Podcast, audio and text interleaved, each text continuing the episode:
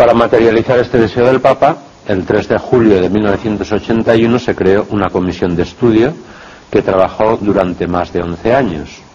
Esta comisión presentó sus resultados, entre ellos varias publicaciones importantes, al Papa el 31 de octubre de 1992, en un nuevo encuentro con la Academia Pontificia de Ciencias en el Vaticano. El Papa agradeció sus trabajos y aprovechó la oportunidad para subrayar algunas lecciones del caso de Galileo, que es en lo que me voy a detener a continuación. Este estudio de 11 años, aunque sirvió para mm, poner de relieve diversos aspectos, bueno, particulares, interesantes, no, no realizó aportaciones sustanciales frente a lo que ya se conocía. En concreto, el mismo Papa subrayaba el aspecto más interesante, que es el aspecto epistemológico, lo que tiene que ver el caso Galileo con la verdad científica, que veremos inmediatamente a continuación, es el aspecto más interesante porque también es el que sigue teniendo más repercusiones en la actualidad.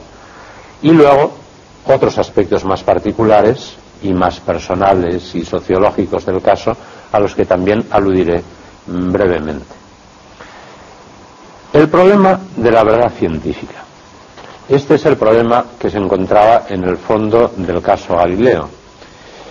De hecho, en 1616, por encargo de la Santa Sede, el cardenal Belarmino dijo a Galileo que se abstuviera de enseñar el heliocentrismo, la doctrina de Copérnico, según la cual el Sol está quieto y en el centro del universo y la Tierra se mueve alrededor del Sol, como si fuera una verdad mm, real y que en todo caso no había ningún inconveniente en que sostuviera esta teoría como una hipótesis matemática que permite explicar los fenómenos y preverlos.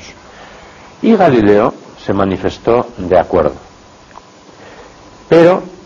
En 1632, 16 años después, cuando había sido nombrado papa un antiguo amigo suyo, él sabía que era más bien partidario de sus opiniones, publicó una de sus obras más importantes, el diálogo entre los, entre los dos grandes sistemas del mundo, el copernicano, heliocentrismo, y el tolemaico, antiguo geocentrismo.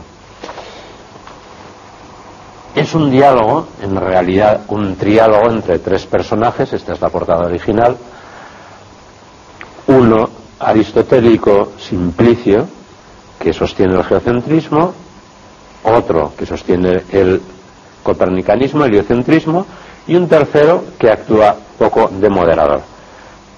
Evidentemente, el resultado, aunque todo fuera así, en plan de diálogo entre estos personajes, era más bien favorable al heliocentrismo.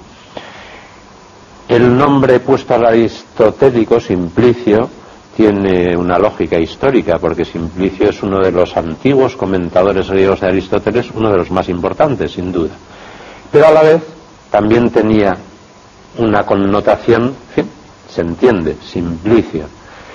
Y quizá uno de los detonantes, esto nunca se sabrá exactamente, pero se dice, fue que los enemigos de Galileo, que eran bastantes, porque Galileo era una persona muy polémica, y tenía ya, al cabo de los años, muchos adversarios filosóficos y científicos, que sus enemigos fueron al Papa diciéndole, pues mire usted, es que, o su santidad, pues es que incluso se atreve a poner esta opinión, que era una opinión del Papa presente, en boca de Simplicio, con lo cual hasta podía prestarse un poco al ridículo. En fin, esto ya entra dentro de ese tipo de factores a los que he aludido y volveré más personales y sociológicos que nunca se acabará de, saber a ciencia cierta qué importancia tuvieron.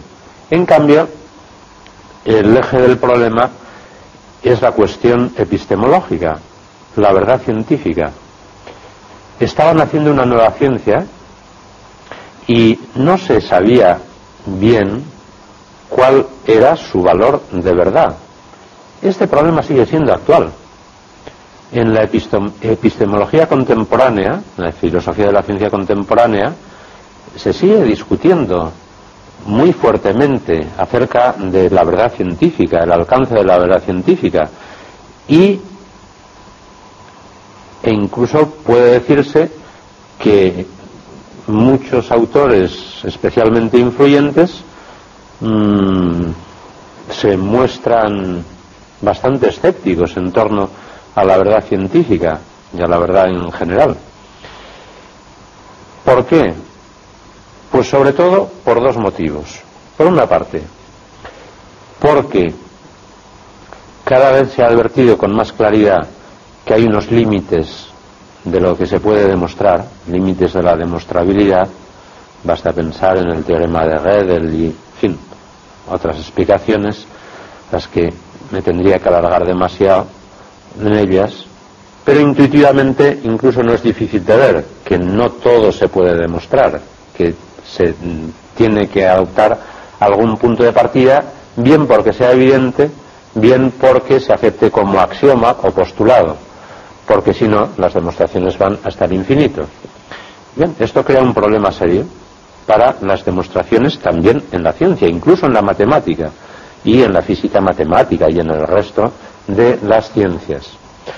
Y por otra parte, y por este mismo motivo, pues también se ha advertido cada vez con más claridad que mm, los conceptos científicos incluyen ciertas dosis de estipulaciones, convenciones, acuerdos. Estas dificultades son reales y muestran que en la actualidad se admite cada vez con más claridad los límites de las demostraciones científicas. Sin embargo, existe el peligro del relativismo, de negar que podamos alcanzar conocimientos verdaderos en la ciencia.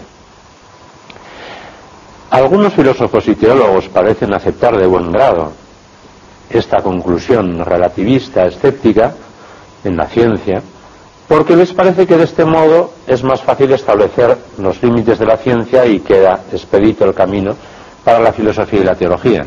Sin embargo, si esa compatibilidad se alcanza afirmando una especie de relativismo o de escepticismo en las ciencias, me parece que se paga un precio demasiado alto.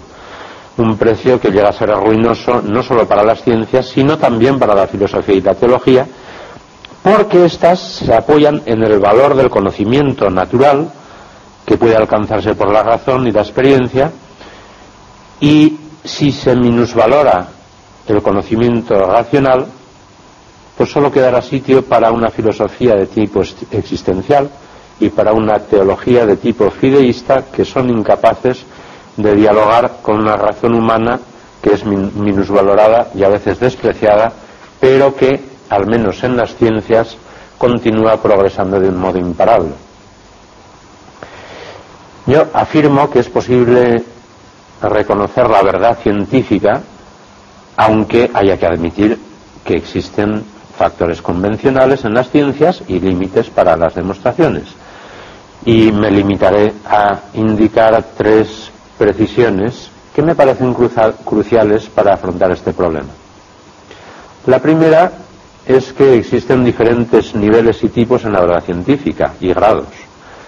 No es lo mismo, por ejemplo, afirmar la verdad de un principio general, como el principio de conservación de la energía, o de una ley experimental que se puede comprobar muy bien en todo tipo de circunstancias de laboratorio, como la ley de Ohm en la electricidad, o de un entero sistema de física matemática, como la teoría de la relatividad, donde hay axiomas, conclusiones, cosas muy bien comprobadas, otras no tanto, o como la existencia de una entidad o de una estructura, como cuando se afirma que el ADN o DNA tiene una estructura en doble hélice.